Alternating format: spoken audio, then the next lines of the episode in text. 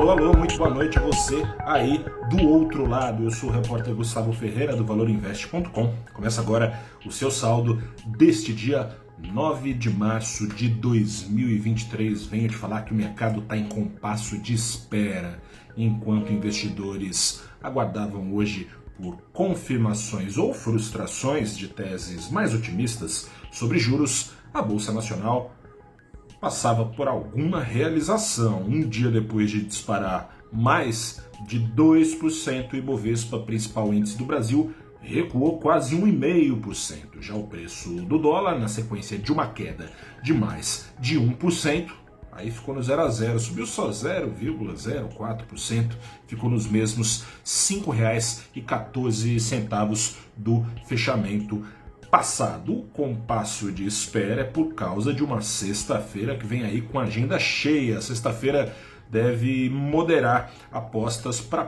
próxima alta de juros nos Estados Unidos, programada para esta quarta-feira da semana que vem. Serão divulgados nesta manhã dados do mercado de trabalho americano, o popular ou nada popular payroll desde março de 2022, quando os juros americanos saíram de zero até 4,75% ao ano, nada de a mínima histórica de desemprego nos Estados Unidos ser abandonada. Seria apenas positivo não fosse o rally de salários responsável por retardar a queda da inflação por lá.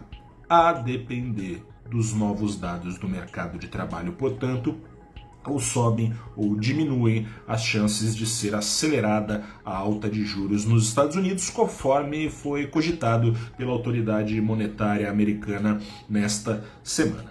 Quanto ao Brasil, a inflação medida pelo IPCA, popular inflação oficial, não é nada oficial, mas é a inflação considerada pelo Banco Central para é, moderar a, o seu ritmo de juros, a inflação medida pelo IPCA em fevereiro vai ser divulgada nessa manhã e pode esquentar ou esfriar. Apostas de que a queda da Selic vai ser antecipada, essas apostas têm prevalecido na semana. A fraqueza da economia brasileira tem trazido temores de uma crise de crédito, ou seja, de uma escassez de dinheiro capaz de levar empresas e famílias à bancarrota. E nessas condições, investidores tem assumido que o Banco Central do Brasil vai se ver obrigado a rever planos, antecipando cortes de juros.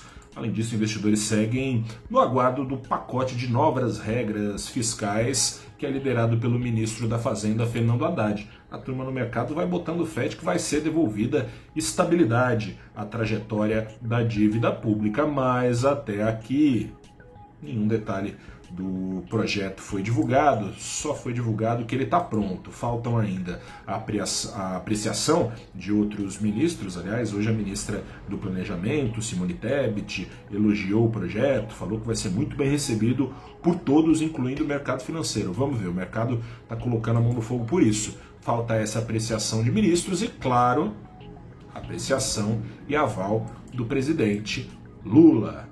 A ideia, plano ideal, é apresentar esse novo arcabouço fiscal antes da próxima reunião do Banco Central do Brasil, que é, é não nessa semana, na outra quarta-feira também, dia 22. Por mais crível que venha a ser esse arcabouço, é improvável que ele leve a um corte imediato dos juros, mas não se pode descartar alguma sinalização nessa reunião do Banco Central para os próximos meses, para um corte de juros mais próximo do que vinha sendo projetado, claro, a depender de eventual queda do risco Brasil gerada por este projeto que está para sair do forno.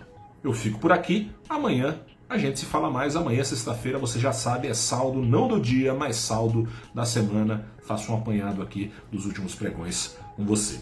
Um grande abraço, boa noite, até a próxima e tchau.